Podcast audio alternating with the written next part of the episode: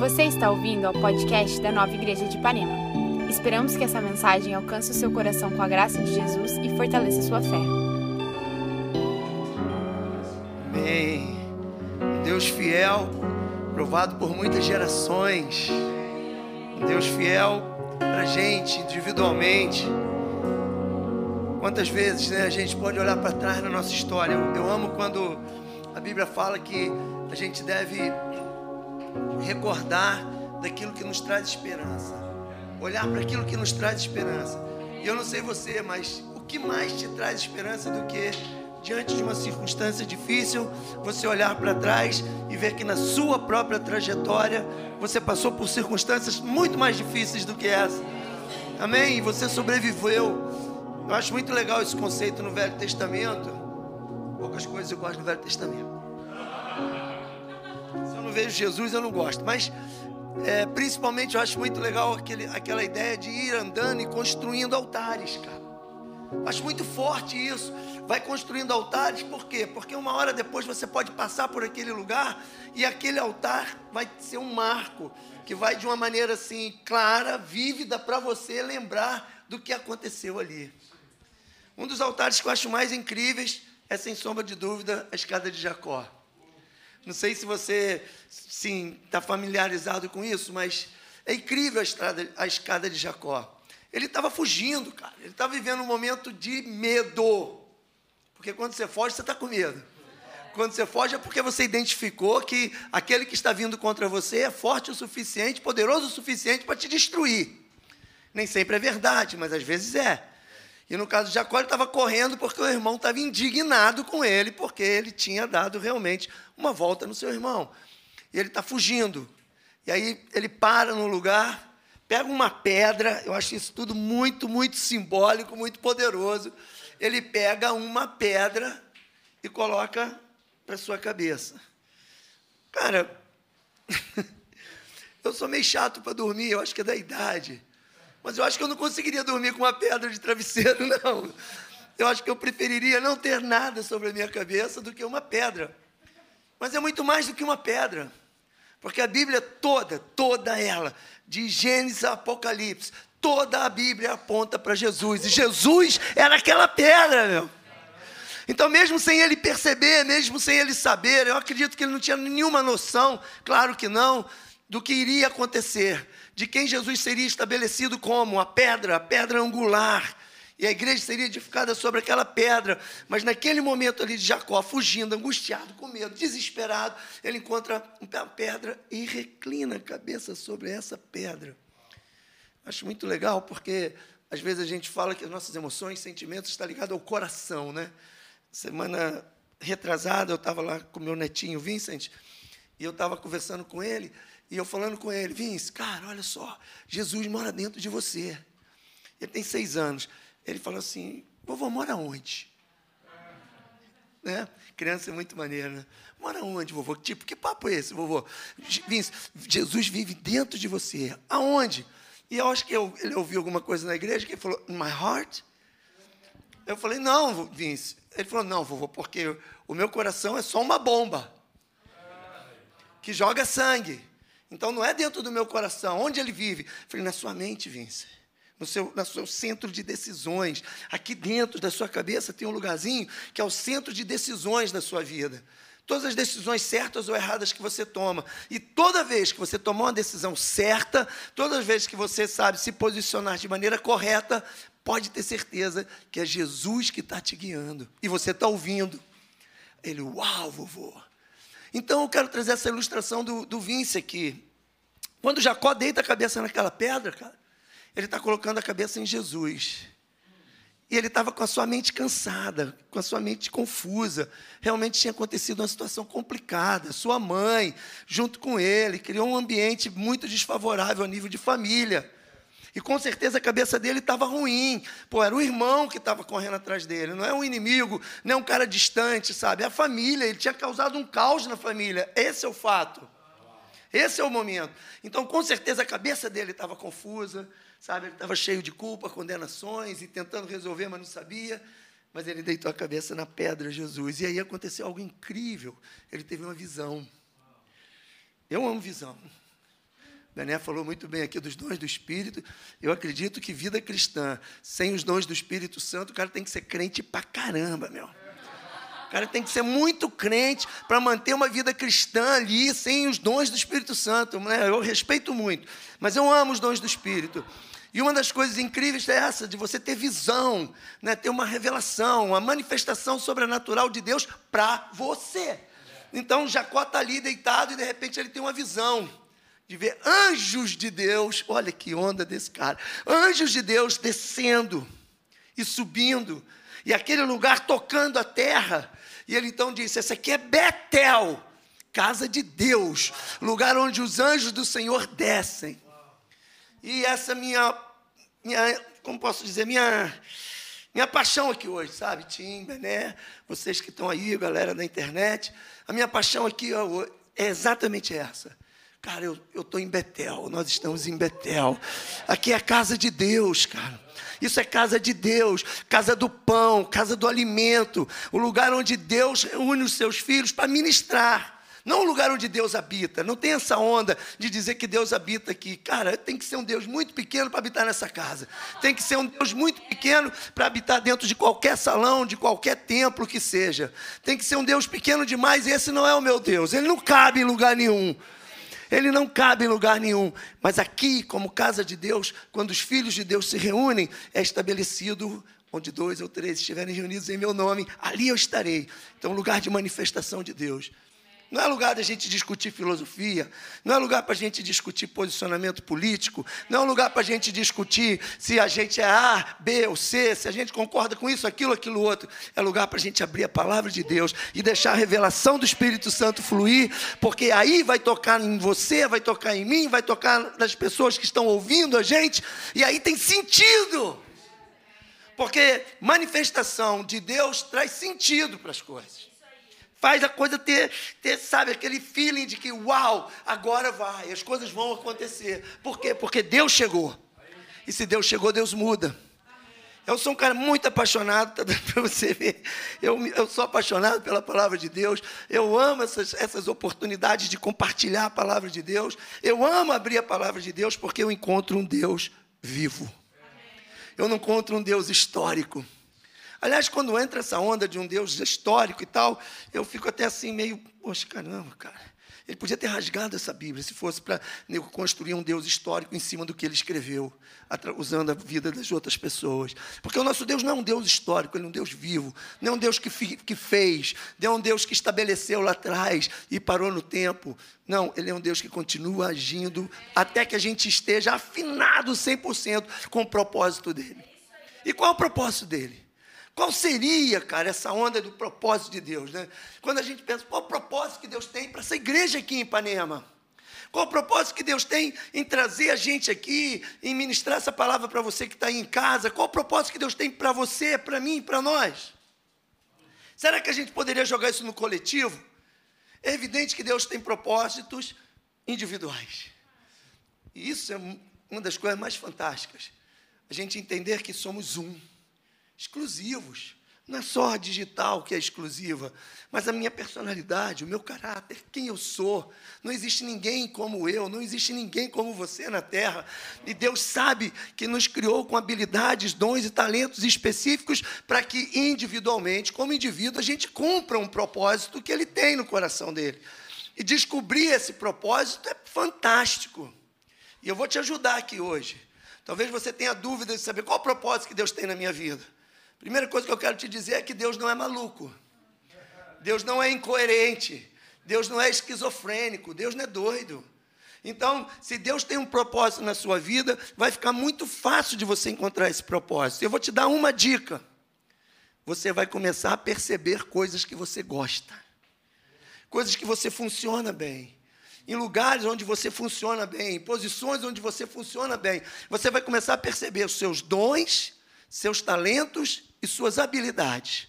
Em cima desse dom, desse talento e dessa habilidade, pode ter certeza que está o fundamento do propósito que Deus tem para a sua vida. Então, Ele te habilita, Ele te capacita e Ele te coloca em circunstâncias e situações onde você pode usar esses dons, usar esses talentos, usar essas habilidades, sem, sem violência, sem força, sem querer imitar ninguém, sem querer ser igual a alguém, sem colocar alguém como um parâmetro, sabe, ou estabelecer como uma referência. Hoje em dia tudo é referência, né? Na minha época isso era plágio, né? Mas agora é referência. É, deixa, eu, deixa eu ouvir essa música aqui que vai ser uma referência para mim. Aí o cara muda um trinquinho de nada e copia a música do cara e diz que foi uma referência muito forte. Mas tem gente E eu quero dizer para você, não precisa procurar referência. Exemplos são positivos e devem ser assim absorvidos. Exemplos positivos. Mas referência é você mesmo, você é único. E ele tem um propósito único na sua vida. Amém? Mas tem um propósito coletivo. E nesse aí eu acho que todo mundo se encaixa. E o propósito coletivo, quer dizer, aquilo que Deus tem para nós, como filho deles, é que a gente seja igual a Ele. Ah, isso aqui é lindo, meu. Eu fico doido quando eu falo isso, fico arrepiado, fico emocionado, porque quando eu paro e penso nisso, cara, o que Deus quer para todos os seus filhos, que sejam iguais a Ele. Eu tenho dois filhos, menino e menina. E eu sempre olhava para eles e olho para eles e identifico neles algumas coisas minhas. E eu me amarro, você também, Vané?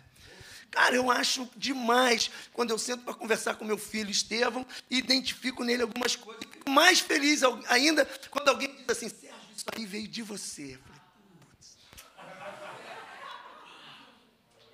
Quando meu netinho, meu primeiro netinho nasceu, o Vincent, eu olhei para ele e o primeiro sentimento que veio no meu coração foi de perplexidade. Cara, eu vou ser avô, que coisa incrível. E aí eu lembro que ele chegou do, da, da maternidade pequenininho, nasceu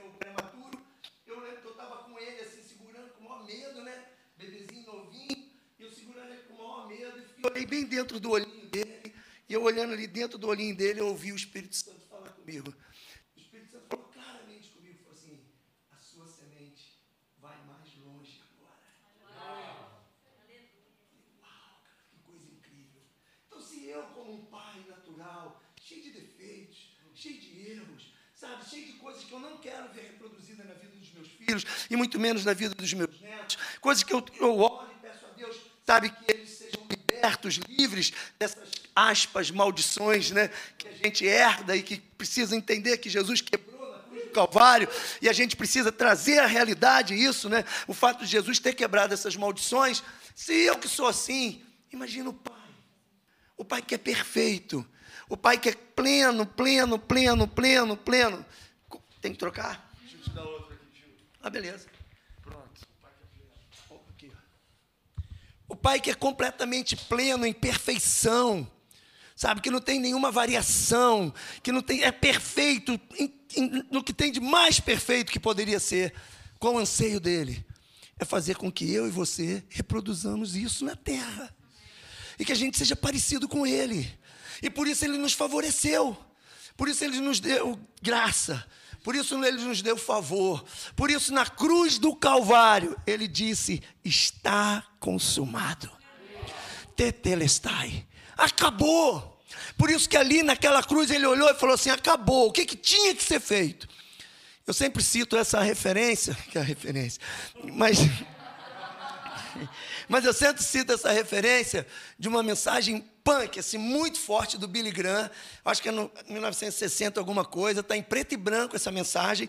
E ele tem no YouTube. E ele está pregando em Charlotte, na Carolina do Norte. É, Carolina do Norte. Ele está pregando em Charlotte, na Carolina do Norte, uma multidão na praça, uma coisa assim incrível. E ele pregando a respeito da mensagem da cruz. E ele falava da mensagem da cruz e parecia fogo dos olhos dele. Vê isso no YouTube, vocês vão pirar. E tem uma hora que ele fala assim: O que será que Jesus estava orando no Getsemane? Que oração foi aquela que saiu lágrima dele? Que oração que saiu sangue, né? Transformou sangue. Que oração foi aquela de Jesus ali no Getsemane, agonizando antes de ir para a cruz? E aí ele diz: Ele devia. É, é, Billy Graham, não sou eu, ok? Billy Graham, ele diz assim: Eu creio que ele estava dizendo para o pai: Não tem jeito. Será que eles não conseguem? Será que com aquilo que você deu para eles, a lei, sabe, todas as ordenanças, será que não tem jeito deles cumprirem tudo isso? Será que não tem uma maneira, sabe, do, da humanidade corresponder àquilo que você anseia no seu coração? Será que não tem outra solução? E Billy Graham diz assim: e a resposta de Deus foi o silêncio. Foi o silêncio. Deus não falou nada. E Jesus morreu naquela cruz. Morreu naquela cruz para fazer o que a gente não podia fazer. Morreu naquela cruz para cumprir o que a gente não poderia cumprir. Jesus morreu naquela cruz para, sabe, executar aquilo que só ele poderia executar. E por isso a Bíblia diz que a cruz já estava estabelecida antes da fundação do, do mundo. Você não vai entender isso nunca, nem tente. Como é que Deus estabelece a cruz antes da fundação do mundo? Não tinha nem gente. Não tente, porque existem inescrutáveis dentro do coração dele locais inescrutáveis que não tem como você penetrar, impenetráveis.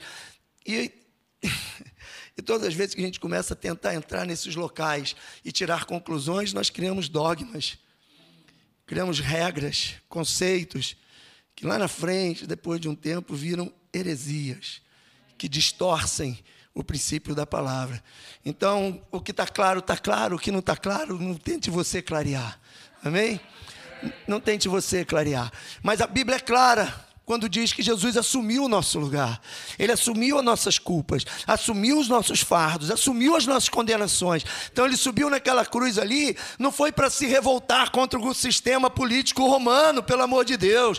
Ele não era um Che Guevara lá de trás, se revoltando com o sistema. Ele não era, também não foi para se revoltar contra o sistema religioso. Desculpe, mas não foram os judeus que mataram Jesus, não foi o, o, o, sistema romano que matou Jesus, quem matou Jesus foi eu, foi você, fomos nós, não foi ninguém mais do que nós, nós matamos ele, ele morreu no nosso lugar, morreu por causa dos nossos pecados, morreu por causa das nossas transgressões. Cara, isso é muito poderoso, mas acabou. Está consumado. Tetelestai, está consumado. Não falta nada. Daqui para frente não falta nada. Essa página foi virada, foi fechada. Não tem culpa, não tem condenação, não tem. Acabou. Eu levo sobre mim todas as culpas e todas as condenações. Cara, a obra de Jesus foi completa. Às vezes as pessoas não entendem isso. Tem uma galera hoje no meio da igreja achando que a obra de Adão foi maior do que a obra de Jesus. É, porque Adão pecou e levou toda a humanidade. Aí você fala, mas Jesus morreu e perdeu, perdoou os pecados de toda a humanidade. Aí o cara diz que você é universalista. Que você, peraí, cuidado com isso, isso é perigoso. Não, a gente tem que fazer alguma coisa. O homem precisa participar dessa parada. Peraí, que história é essa? Quer dizer então que para assumir uma condição de pecador culpado eu não faço nada. Eu não preciso tomar nenhuma atitude. Mas para assumir uma condição de justo, redimido, restaurado, curado e per perdoado, eu preciso fazer o quê? Nada. A obra de Jesus foi completa, definitiva, absoluta. Ele nos redimiu, ele nos limpou, ele nos sarou e ele nos santificou. E quando ele nos santificou, diz que ele nos separou. Porque santificação é separar. Tem gente que pensa que santificação é não pecar, é não cometer mais nenhum pecado, não dar nenhum errinho, andar na linha ali direitinho todos os anos da sua vida. Se você não estiver andando, você não está, você não foi santificado. Mas isso não tem nada a ver.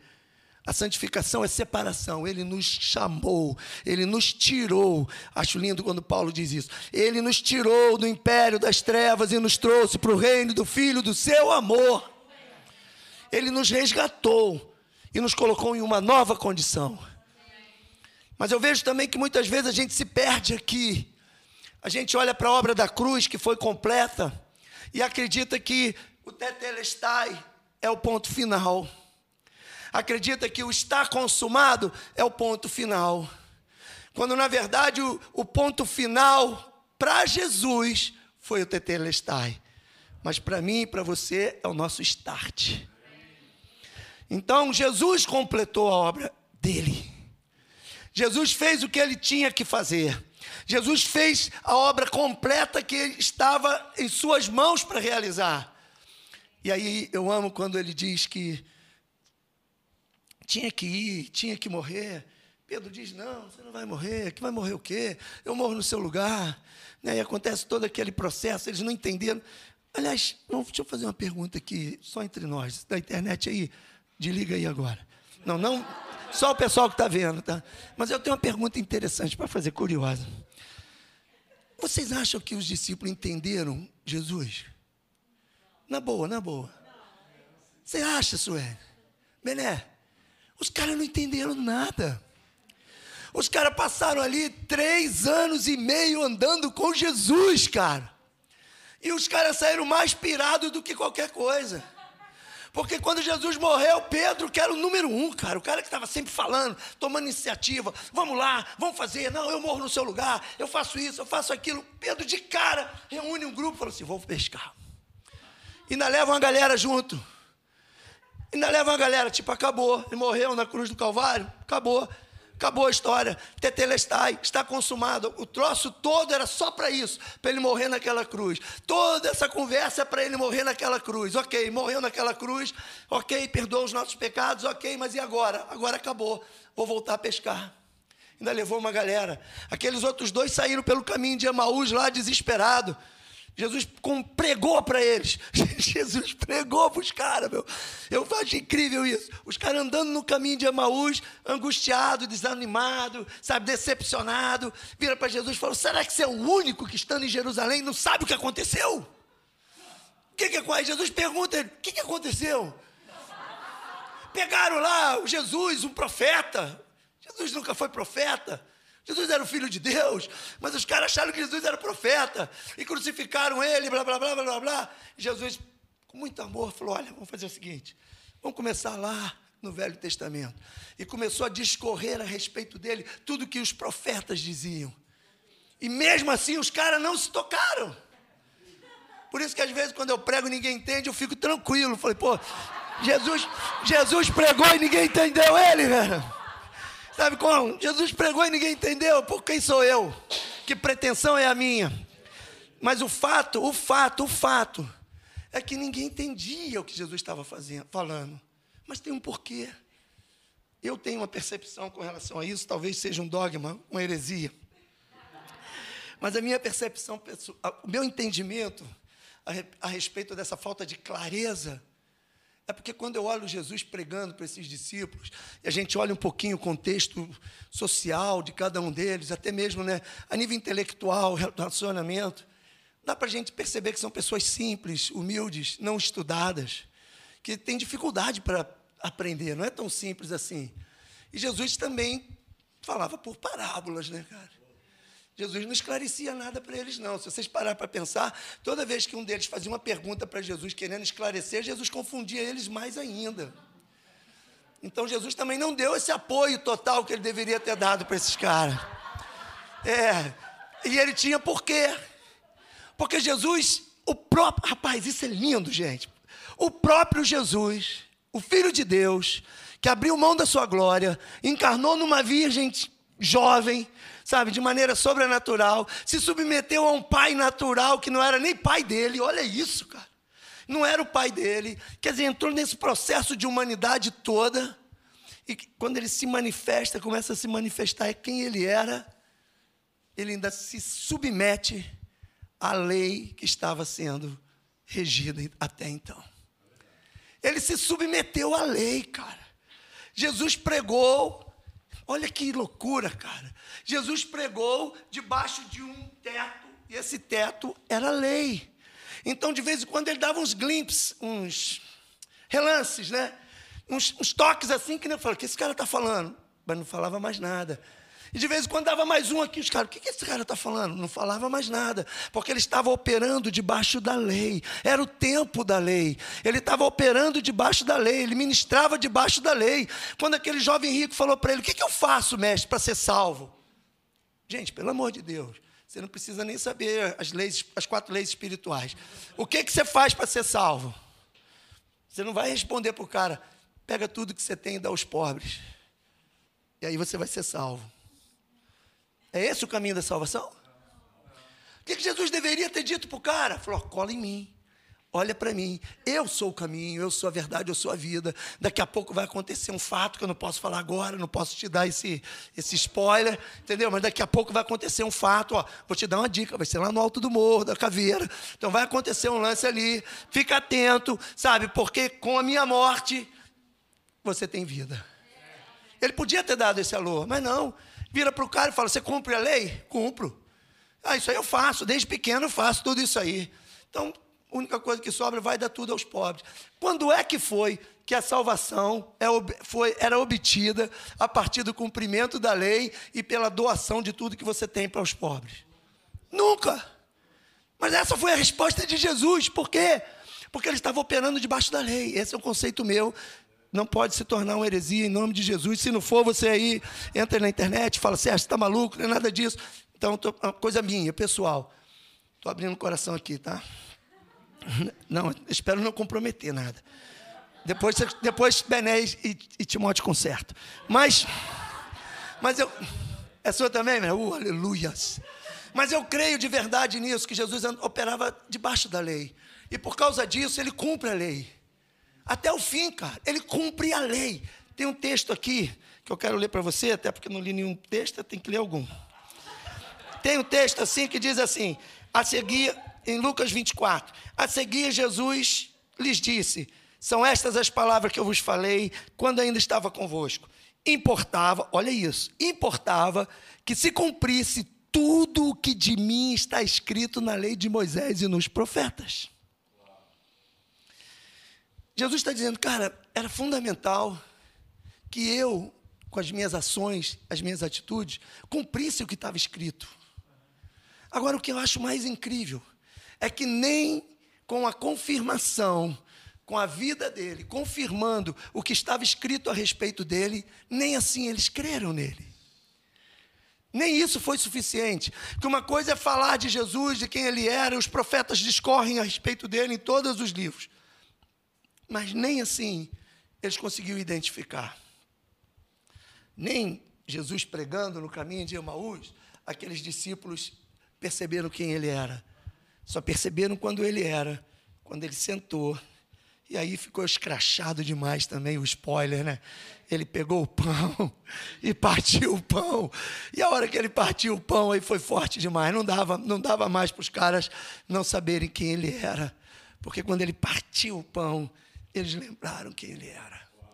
Porque ele já tinha partido o pão e tinha dado para eles. Ele falou, agora ele parte esse pão e diz: Lembra, eu falei que esse era o meu corpo que vai ser dado por vós. E aí eles perceberam. Mas o que eu quero dizer para você, além, além disso tudo que eu já falei, é que o, o tetelestai, o estar consumado, muitas vezes a gente se perde nisso. Muitas vezes a gente, tipo, cara, Jesus já me perdoou, Jesus já me limpou, Jesus já me santificou, eu sou plenamente santificado, plenamente perdoado, quer saber? Vou viver. Vou viver, cara. Vou seguir aí minha vida. Eu quero, eu quero um relacionamento com Jesus bem leve. Você já ouviu esse papo?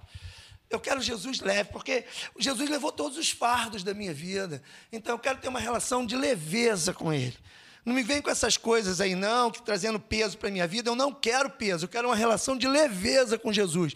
Infelizmente, essa relação de leveza com Jesus que a maioria quer, não tem nada a ver com o fardo leve que Jesus trouxe para a gente carregar. Infelizmente, o que a gente percebe é que as pessoas jogam, até a galera da nova aliança, né, que eu tenho, tenho, tenho andado apavorado com essa galera que, se, que hoje está vestiu essa camisa. Nós somos uma igreja nova aliança, somos a igreja da nova aliança. E eu vejo umas coisas loucas que as pessoas estão falando. E, e, e aceitando. E convivendo. Sabe? Mais, trazendo para dentro do contexto da igreja algumas coisas que são abominações, cara. Algumas coisas que não se encaixam com o evangelho de Jesus de verdade. Mas por quê? Porque Jesus já fez tudo. Então, não, eu confio em Jesus. Jesus já me perdoou. Jesus já me santificou. Eu não preciso fazer nada. Ele faz tudo, eu faço nada. Isso não tem nada a ver com o descanso de Deus, tá, gente? Ele faz tudo, eu faço nada. Então ele promove ele, as ações, ele promoveu as ações, ele fez tudo o que tinha que fazer, e eu, agora eu estou tranquilo. Eu deixo só ele me conduzir na conversa. mas na verdade não está sendo conduzido por ele, está sendo conduzido por suas próprias paixões e pelos seus próprios enganos. Então, eu quero deixar claro aqui para vocês que eu creio firmemente no Tetelestai. Eu creio no estar consumado. Eu creio que não precisa mais nada. Eu creio que é Jesus sem mais. Jesus sem nenhum aditivo. Jesus sem nada acrescentar. Ah, Jesus mais. Não, não tem mais. É Jesus pleno, completo, realizando a obra completa na cruz do Calvário. Mas a obra de Jesus na cruz do Calvário, a obra que a gente fala da mensagem da cruz, é a obra da cruz, não acabou na cruz. O Tetelestai é o fim da obra de Jesus para os homens. É o fim, aspas, é o cumprimento, melhor dizendo, daquilo que ele veio fazer. O tetelestai é o diploma dizendo: está feito, acabou, assinei, não tem mais o que fazer, não precisa fazer mais nada. Eu não preciso fazer mais nada. Jesus não precisa fazer mais nada. E a partir daí, calma, eu vou para o Pai. E quando eu chegar lá, eu vou enviar o Espírito Santo. Ele vos ensinará todas as coisas. Ele vai fazer você lembrar de algumas coisas que eu tenho dito. Ele vai conduzir vocês. A partir daí, a partir da ida de Jesus e o enviar do Espírito Santo de Deus para a terra, Deus estabelece uma nova relação entre o céu e a terra. E é isso que eu quero chamar a sua atenção hoje aqui. Até então, a relação entre o céu e a terra estava complicado. Eram caminhos muito difíceis, cara.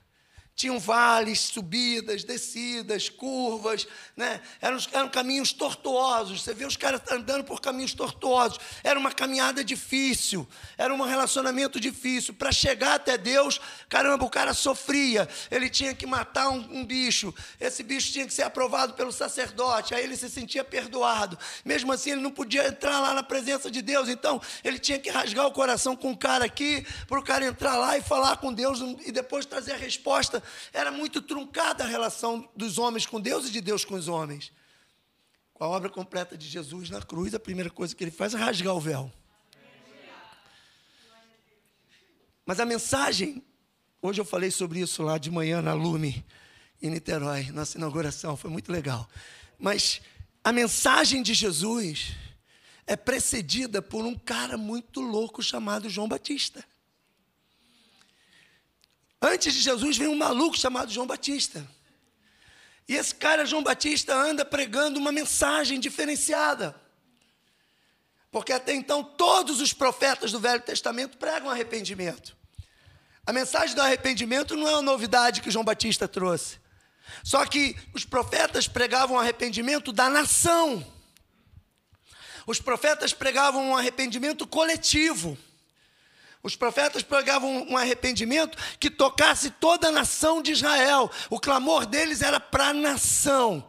Aí vem o maluco de João Batista e interioriza essa mensagem do, do, arrependimento e fala: você tem que se arrepender, você tem que se arrepender. Não é a nação que tem que se arrepender, porque sabe quando é de todo mundo, não é de ninguém. Quando é de todo mundo, não é de ninguém. Então, João Batista já profeticamente aponta para aquilo que Jesus iria fazer, que é interiorizar a relação de Deus com os homens e tirar do exterior. Até então, a relação de Deus com os homens era exterior, era incensário, era, era bacia de bronze, era animais, eram manifestações aqui e acolá. Mas agora Deus resolveu interiorizar a relação dele com a gente. E João Batista profetiza isso pregando arrependimento. E se tem uma coisa, às vezes, complicada para as pessoas entenderem, é essa coisa do arrependimento. Porque o arrependimento está muito ligado a remorso, né? Então é muito, é muito, é muito coladinho ali. Eu fui criado, o Bené também, a gente foi criado dentro de um sistema que a gente acreditava que enquanto não chorasse o quê? Duas horas por dia, a gente não estava bem, cara. Bené, poxa, foi meu, meu, meu, meu guia, vamos dizer assim, né? Meu guru, e a gente tinha que orar duas horas por dia, senão a gente se sentia o mais indigno dos homens. Eu lembro uma vez um dos caras lá falando: não, no mínimo 10%. Então, 24 horas por dia, 2 horas e 40 minutos por dia. E eu entrei nessa onda de tentar. Não conseguia. Mas se alguém me perguntasse aí, como é que está a vida de oração? Eu falei, boa, cara. tô arrebentando, tô acordando de madrugada. Porque tinha um padrão, né? Tinha um status que você tinha que manter também. Caiu outro dizia, eu também, o Lázaro, lembra do Lázaro, Bené? Lázaro era meu pé no, no, calcanhar, meu. Eu chegava no Instituto Bíblico, ele já vinha em cima. E aí, que está tá orando duas horas por dia? Falei, ah, Lázaro, essa noite eu orei mais de duas, cara. Mas essa religiosidade aparente, exterior, João Batista veio quebrar dizendo: você precisa de arrependimento. É você que precisa. Esse arrependimento não tem nada a ver com remorso, com dor. Eu não sei você, mas eu de vez em quando peco. Você não, beleza, mas eu quero confessar. De vez em quando aí eu dou uma vacilada aqui e ali. E todas as vezes que isso acontece, meu coração faz assim, ó. Me aperta, cara. Eu sinto um aperto por dentro de mim que me estrangula. E eu tenho que parar, Senhor, eu sei que você me perdoou, mas, putz, não sei como que dei esse mole, cara. Me ajuda, Senhor. Me ajuda. Mas tem aquele momento, ele me perdoa, cara. Aí ele fala, já te perdoei. Eu falei, mas eu tenho que te pedir perdão, porque é brabo. Eu não posso fazer isso com você. Por quê? Porque Deus tem me dado um entendimento que a partir da obra da cruz, Jesus subiu, enviou o Espírito Santo, ele veio morar dentro de mim. E eu não creio que o Espírito Santo possa ser particionado. Eu não creio que o Espírito Santo seja como água, que eu posso beber uns gole dele Pensar que o Espírito Santo é como água, que eu posso beber uns gole dele, beber outros gole, beber outros gole, beber outros gole, beber outros gole, para mim fica difícil demais de, de, de, aceitar que esse Espírito Santo, que é particionado, é parte de um Deus indivisível. É um com o pleno e total. Então, para mim, o Espírito Santo é pleno e completo. Assim como Deus é, e assim como o Filho, o Pai é e o Filho é, e os três são plenos em um. Então não preciso agradar ele porque ele está triste comigo, porque quem está pleno não tem tristeza. Então eu não preciso fazer carinho nele porque o pai está com saudade de mim. O pai não tem saudade de mim, cara. Ele é pleno, não tem espaço para saudade no coração de Deus. Você é bravo, né? Desculpa. Mas eu não queria ir nesse caminho. Mas a água, o Espírito Santo não é como uma água, ele é pleno. E desde que eu nasci de novo, de verdade, e o Espírito Santo foi trazendo clareza para o meu entendimento, eu percebi que, que quando eu peco, eu não peco sozinho. Esse tem sido o maior paranoia na minha vida. Uma loucura. Porque eu falo, caramba, pequei. Não estava sozinho, não. O pai estava lá também. O filho estava lá também. O Espírito Santo estava lá também. Os quatro seres viventes estavam lá também. A nuvem de testemunha estava lá também. Os exércitos celestiais estavam lá também. Por quê? Porque se eu carrego o Espírito Santo, ele é um com o Pai, ele é um com o Filho, significa que eu carrego o Pai, o Filho e o Espírito Santo. E se eu carrego o Pai, o Filho e o Espírito Santo, significa que eu sou o trono, e ele está dentro de mim, assentado em mim. Então, se eu se ele me fez ser seu trono, para que ele habitasse em mim, junto com o Pai e o Filho, o Espírito Santo, o Pai, o Filho e a Trindade. Então, onde eles estão, tem anjos, tem principados, tem potestades, tem anjos de guerra, tem exércitos celestiais, tem quatro seres viventes, tem a nuvem de testemunha, tem os sete Espíritos de Deus. Então, todo esse, esse grupo de seres está comigo, está em mim. E aí você imagina, quando eu peco e penso nesses caras todos vendo, e na condição que eu coloquei eles, eu vou ajoelho, cara. Eu falo, desculpa, eu não precisava ter colocado vocês nessa condição. Seria mais fácil se eles não estivessem. Seria mais fácil se a gente entendesse que o Espírito Santo entra e sai. Eu gostaria tanto de crer nisso, cara. Sério, eu gostaria de crer nisso. Seria muito mais fácil na minha humanidade que o Espírito Santo entra e sai. Então, se eu vacilo aqui, sou só eu.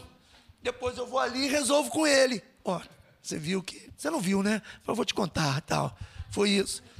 Mas se eu tenho a, a clara revelação que eu carrego a trindade dentro de mim, se eu tenho a clara revelação que o trono de Deus está estabelecido na minha vida por causa do sangue do Cordeiro e porque Ele decidiu fazer de mim sua habitação, isso traz para o meu coração uma enorme de uma responsabilidade de honrar essa presença. Então não é mais por causa de A, B, C ou D. E vou dizer mais ainda, não é nem mesmo por causa das consequências. Não é por causa das consequências, mas é porque eu preciso honrar essa presença. E ao honrar essa presença, eu tenho prazer. Ao honrar essa presença, ao dizer não, vou dizer não para isso aqui. Sabe por que eu digo não? Porque eu honro a presença dele em mim. Não, eu vou dizer não para essa situação, ou sim para essa situação. Sabe por quê? Porque eu honro a presença dele em mim. E se você começar a entender esse princípio, a sua vida muda, cara. A sua vida muda, a sua relação com Deus muda, a sua relação com as pessoas muda, a sua relação com o mundo muda, a sua relação com o pecado muda. Porque não tem mais aquela coisa oculta, sabe como? Eu descobri que depois que Jesus nasceu, perdão, eu descobri que depois que eu nasci de novo e que ele me estabeleceu como seu trono na terra, que não existe mais pecado oculto na vida do Sérgio. Os pecados do Sérgio são públicos no céu, no ambiente do céu. Os pecados do Sérgio são públicos no ambiente que eu carrego comigo por causa da glória de Deus. Isso faz com que eu tenha mais temor e comece a estabelecer princípios um pouco mais rígidos aqui e acolá. Não por ser legalista, sabe, Tim? Não por legalismo, não por, por ser religioso, não, mas porque eu honro a sua presença. Eu honro o seu tetelestai, o que ele fez por mim na cruz do Calvário. Foi, foi maravilhoso.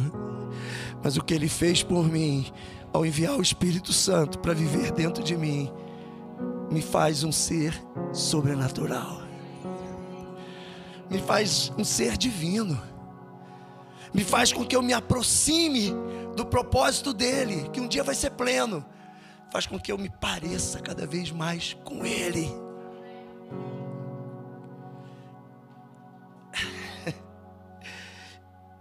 E não existe prazer maior, quero dizer para você que está aí. Não existe prazer maior. E quem está dizendo é um cara com 61 anos, já coroinha. Já experimentei muita coisa na vida. Não existe prazer maior do que se adequar ao propósito de Deus para sua vida e viver nele. E viver nele. E aí você experimenta uma coisa muito incrível. Não é que ele te recompensa por isso. Eu não, eu não, eu não, eu não, não tem troca nessa parada. Mas simplesmente você está habilitado a perceber as coisas. Você percebe melhor as circunstâncias. Você percebe as oportunidades que ele coloca diante de você. E ele te capacita a intervir. E como a escada de Jacó, para encerrar, você vê anjos subindo e descendo, cara. Você percebe o mundo espiritual à sua volta.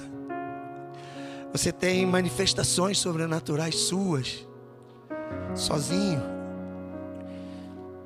Eu gosto do coletivo, cara. Eu gosto dos moveres. A gente já teve muito, né, Bené? Muito mover sobrenatural de Deus no coletivo.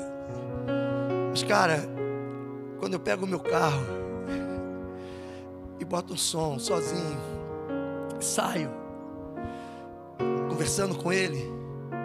Tem dias que eu olho para o lado, Bené, eu tenho a certeza que Ele está sentado ali. E eu boto a mão, cara. Eu sinto minha mão esquentando. Ele dizendo: Estou aqui, estou com você. Tem dias que eu olho para trás assim, falo: Tem uns anjos sentados aí. Não fumei nada não bebi nada, mas estou viajando no mundo do Espírito. E aí eu fico olhando e perguntando, pai, o que você quer fazer hoje, cara? Em quem você quer tocar? Qual milagre que você quer fazer aqui onde eu estou? Com quem que você quer que eu ligue? Com quem que você quer que eu fale? Com quem que você quer usar a minha boca para trazer uma palavra de vida, cara? Você quer que eu dê dinheiro para alguém? O que, que você quer? E, e a gente percebe talvez a coisa mais maravilhosa da terra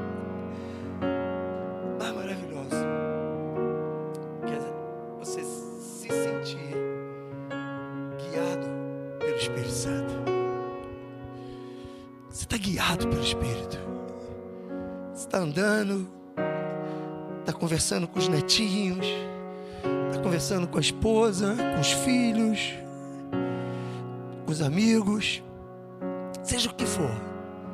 Mas você tem aquele sentimento. Continua. Sou eu. Sou eu.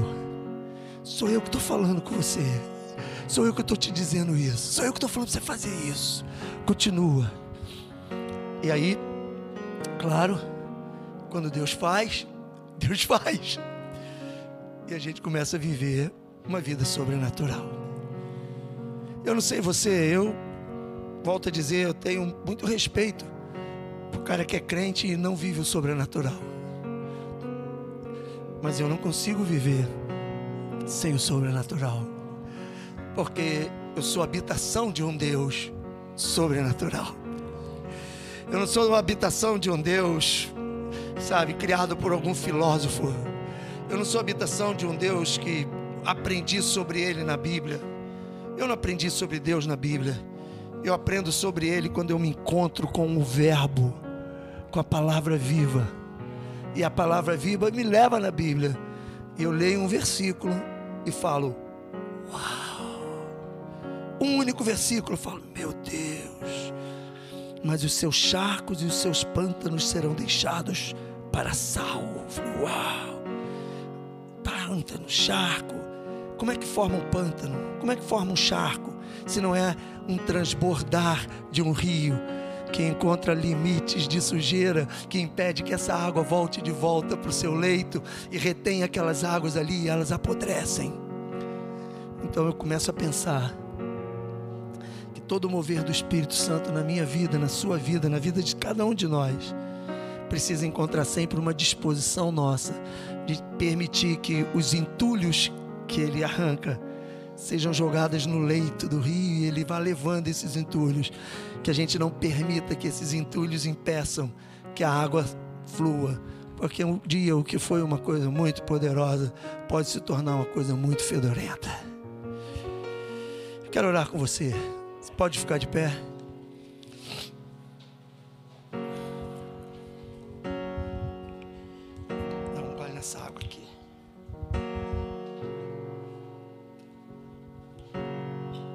Creio no sobrenatural.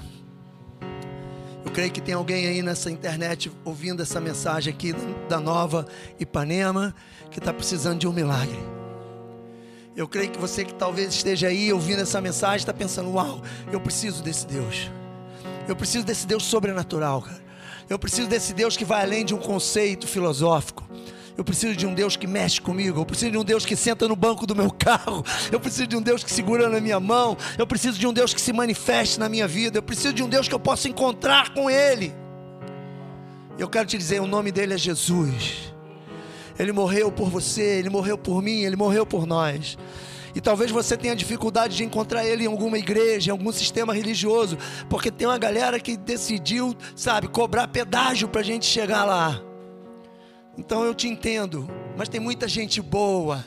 Tem muita gente, sabe, que está aí ministrando. Está aqui uma galera linda, Benete, Morte, tem tantos outros que não dobraram o seu joelho a Mamon, não é nem a Baal, mas a Mamon.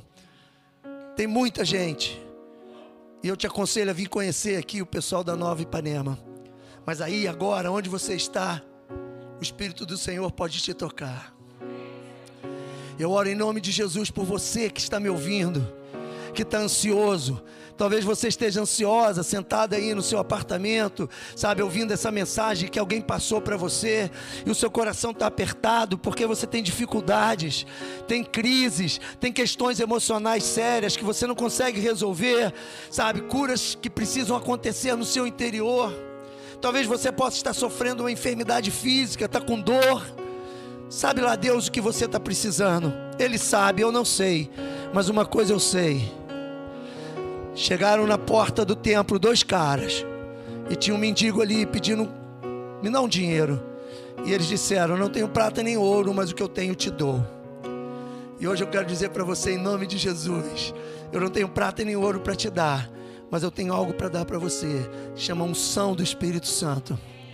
Eu quero liberar sobre a sua vida, especificamente para você que está me ouvindo aí na internet. Eu quero liberar sobre a sua vida agora a unção do Espírito, para quebrar cadeias, quebrar grilhões, sabe? Quebrar resistências, quebrar, desfazer fortalezas na sua mente, fortalezas na sua alma, fortalezas de engano. Eu declaro em nome de Jesus: caiam agora cadeias, grilhões, e você experimente a liberdade liberdade para conhecer o Senhor.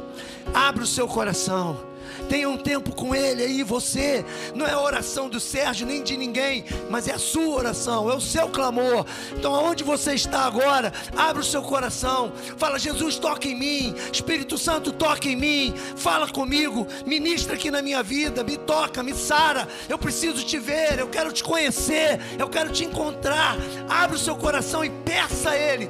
E eu te garanto que Ele vai te envolver. E daqui a pouco você vai estar aí chorando de alegria por uma presença sobrenatural. Eu, em nome de Jesus, declaro, sabe, que haja presença sobrenatural na sua casa, aí nessa sala, nesse sofá, presença sobrenatural, ambiente sobrenatural, anjos de Deus, exércitos celestiais, sabe, sendo enviados em seu favor, sendo enviados na sua direção para transformar a sua vida e para te trazer para o colo do Pai.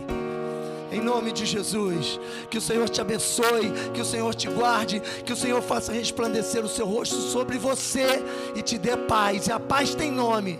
O nome da paz é Jesus. Um beijo para você.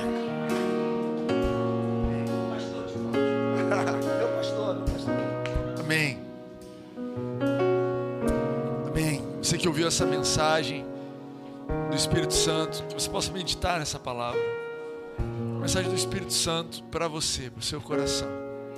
Receba a mensagem, ela só tem valor para quem acredita. Se você coloca isso em prática, se você recebe no seu coração, essas palavras podem ser vida na sua vida, dependendo de como você recebe. A gente quer declarar uma semana abençoada na sua vida, uma, de, uma semana de diferença, uma semana desse relacionamento, uma semana onde o ponto de partida da sua semana é o que Jesus já terminou por você pega isso daí e corre com esse bastão, deixa ele te guiar. Amém? Sejam abençoados em nome de Jesus. Amém. Obrigada por ouvir essa mensagem. Não deixe de se inscrever por aqui para continuar nos acompanhando. Para saber mais sobre nós e sobre nossas atividades, você pode nos seguir no Instagram, Nova Igreja Ipanema.